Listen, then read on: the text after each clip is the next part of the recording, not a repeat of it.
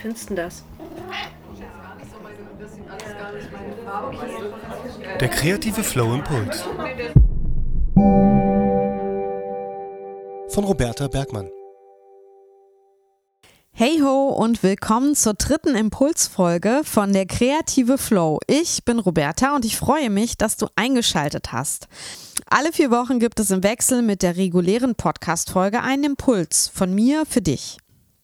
Das ist eine praktische Aufgabe, mal eher zum Nachdenken und Aufschreiben, mal was zu machen, malen, zeichnen, fotografieren, komponieren und so weiter.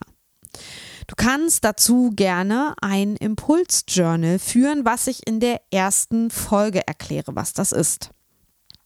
Und du entscheidest dabei selbst, wie viel deiner freien Zeit du in die Impulse investierst. Und am Ende des Jahres hast du so zwölf Impulse und zwölf Aufgaben gelöst, warst gemeinsam mit mir ein ganzes Jahr kreativ aktiv und hast, ohne es zu merken, eine kreative Jahreschallenge aufs Parkett gelegt. Das ist doch ziemlich cool, oder? Hör dir auch gern die vorherigen Impulsfolgen an und komplettiere so deine Impuls-Challenge.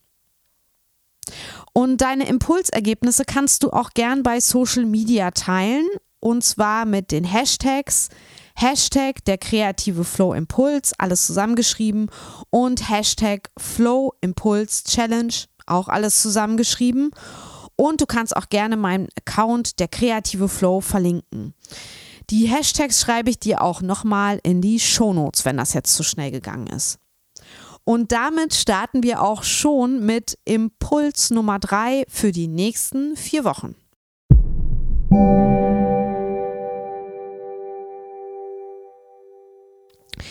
Bezug nehmend auf die aktuelle Podcast-Folge PR, Marketing und Social Media, was brauchen Kreative wirklich, gebe ich dir im dritten Impuls heute eine Anleitung, wie du eine eigene Pressemitteilung verfassen und verschicken kannst. Und das ist gar nicht so schwer, denn je nachdem, welcher kreativen Profession du nachgehst, nehme ich an, kann man auch über deinen kreativen Output berichten. Bist du zum Beispiel Musiker, müssen neue Releases und Konzerte beworben werden. Bist du Künstler, möchtest du vielleicht eine Ausstellung in der Presse bewerben. Bist du Tänzer oder Schauspieler, ist es vielleicht eine Aufführung oder in Corona-Zeiten ein Stream, die bzw. den man bekannt machen möchte. Oder bist du ein Schriftsteller, dann gibt es vielleicht ein Buch oder einen Text, der veröffentlicht wurde, der jetzt beworben werden soll und so weiter und so weiter. Deine Aufgabe für diese Woche und auch für die nächsten Wochen ist es, eine PM zu schreiben und diese anschließend an relevante Medien und Menschen zu streuen, um auf eine Veröffentlichung zu hoffen. Und dann auch nochmal nachzubohren, aber dazu komme ich gleich. Eventuell, wenn du das noch nie gemacht hast, musst du vor dem Versenden auch noch eine Recherche durchführen, um relevante Ansprechpartner ja, kennenzulernen, herauszufinden, zu bekommen. Und jetzt gehen wir einfach mal alle Schritte für die nächsten Wochen chronologisch durch. Und fangen an mit Punkt 1, die Pressemitteilung schreiben zu einer Pressemitteilung, auch kurz PM genannt, gehört immer als allererstes natürlich eine Überschrift, die möglichst Aufmerksamkeit erregt. Sie muss jetzt aber nicht so bildmäßig reißerisch sein, aber je nach Medium kannst du ja schauen, was da so üblich ist und die Sprache für deine Ankündigung anpassen. Machen wir es mal konkret. Äh, zum Beispiel an meinem letzten Sachbuch Die Praxis des Gestaltens. Nehmen wir mal an, damit möchte ich jetzt in die Presse kommen, in Zeitungen, Zeitschriften, die ähm, ja, Leser meines Buches vielleicht kaufen würden, diese Zeitungen und Zeitschriften. Statt dann zu schreiben, als Überschrift jetzt, Roberta Bergmann bringt ein neues Sachbuch, die Praxis des Gestaltens heraus, was mehr als lahm ist und sich vielleicht eher als Unterüberschrift eignet, aber dazu gleich mehr, könnte man ja vielleicht stattdessen auf den Inhalt des Buches Bezug nehmen. Also zum Beispiel hm, Üben, üben, üben. Autorin verrät Kreativgeheimnis. Okay, ist jetzt wirklich ein bisschen reißerisch. Ich sage auch nicht, dass das jetzt eine gute Überschrift ist, aber um dir das jetzt mal in einem Beispiel ja bildhaft zu machen, denke ich, ist es okay. Ähm, genau, du kannst auch nach der Überschrift, wie gesagt, noch mit einer neutraleren, erklärenden Unterüberschrift arbeiten. Zum Beispiel in meinem Falle, also die Überschrift nochmal, üben, üben, üben, Autorin verrät Kreativgeheimnis, Unterüberschrift. Diesen Monat erscheint das Sachbuch Die Praxis des Gestaltens im Hauptverlag. Ja, das wäre, finde ich, so eine ganz gute Kombination aus ein bisschen subjektiv reißerisch und dann auch wieder erklärend objektiv. Und ja, nach diesen beiden Überschriften folgt dann meistens eine Ortsangabe, wie jetzt zum Beispiel in Großbuchstaben Berlin oder Bern oder wo auch immer du eben etwas machst. Das ist besonders bei ortsgebundenen ähm, PM-Inhalten relevant, wenn es jetzt zum Beispiel um eine Ausstellung geht, die in einem bestimmten Museum, in einem bestimmten Ort ist und so weiter. Dann macht diese Ortsangabe noch mehr Sinn, aber ich würde sie, glaube ich, auch so äh, immer bringen und dann halt von dem Ort ausgehen, wo du bist. Und wenn es um dich geht, dann passt das ja auch. Und ja, dann kann man die gesamte PM in einem oder zwei Sätzen so als Teaser-Absatz, nenne ich das jetzt mal, zusammenfassen und komprimieren. Und hier solltest du diese fünf Ws unterbringen. Also wer hat was, wann, wo und warum getan. Und nach diesem Teaser-Absatz von zwei Sätzen folgt ein neuer Absatz und da beginnt eigentlich erst der eigentliche Artikel, also diese ausführliche Beschreibung, wo man dann auch Zitate einbauen kann. Zum Beispiel, wenn es jetzt eine Ausstellung ist über, äh, also eine Einzelausstellung von einem Künstler, dann könnte man den Künstler zitieren oder ähm, den Veranstalter oder wenn man ein Album release, dann könnte der Produzent zitiert werden und so weiter. Das macht das Ganze dann nämlich auch lebendiger und gibt einen umfassenden Eindruck über das Event, das Buch oder eben das Thema des Artikels. Ich habe dir in den Shownotes auch noch einen Blogartikel verlinkt, der den Aufbau einer PM nochmal ähnlich, wie ich das jetzt gemacht habe, beschreibt. Und vielleicht bist du jetzt, hast du das jetzt beim Zuhören nicht ganz so alles mitgeschnitten und willst jetzt auch nicht nochmal zurückspulen, dann kannst du ja vielleicht auf diesen Link gehen. Da findest du auch im Grunde so eine Struktur, wie man einen Presseartikel aufbaut und worauf man achten sollte.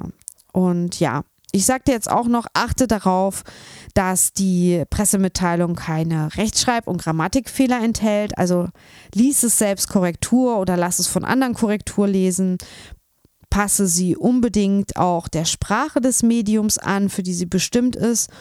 Oder wenn dir das zu heikel ist, dann bleibe neutral in der Sprache und verlass dich dann auf die Redakteure, Blogger, Vlogger, Podcaster, die das Ganze dann ähm, ja bearbeiten sollen, also denen du die PM schickst.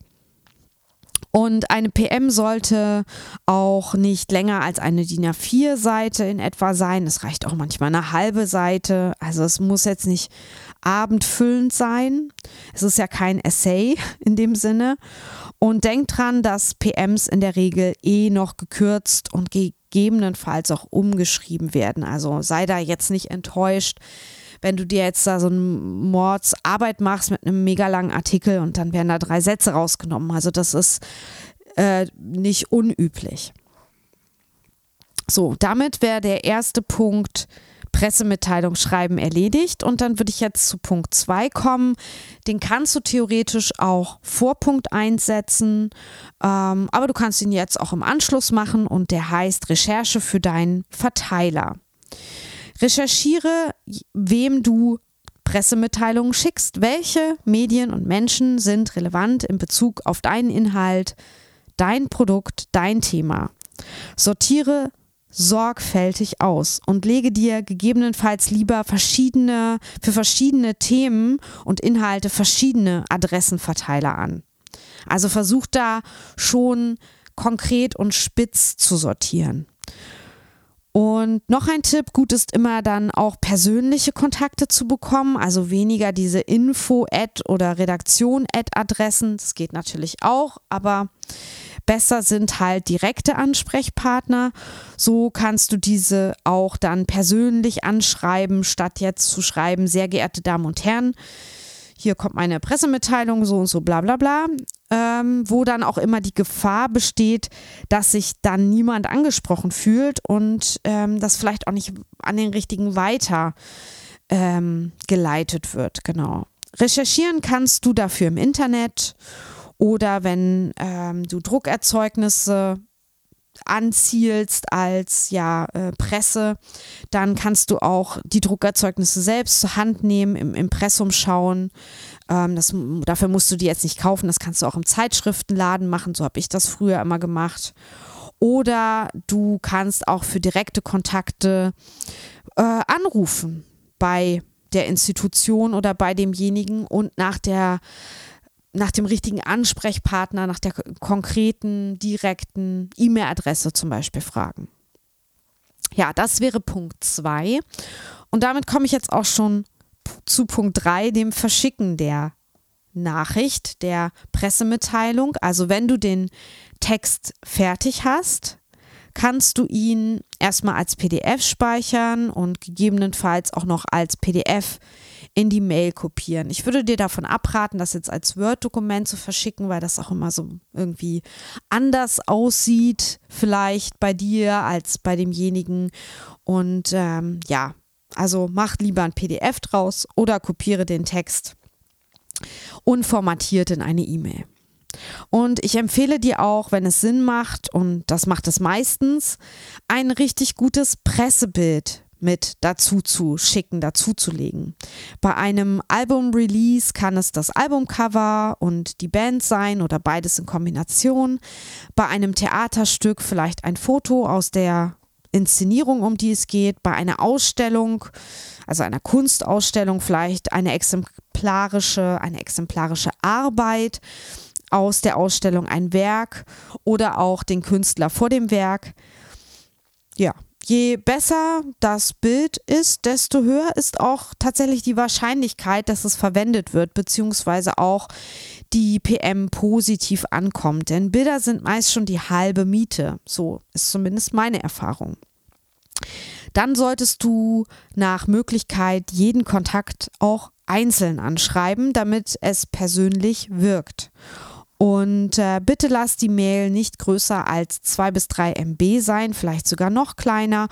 Und die Anhänge kannst du ja entweder als, wie gesagt, JPEG und PDF machen oder auch als Download-Link, also gar nicht direkt an die Mail anhängen, sondern ein Download-Link in die Mail schreiben, zum Beispiel von deiner Webseite oder einer Cloud, wo man sich das dann runterladen kann.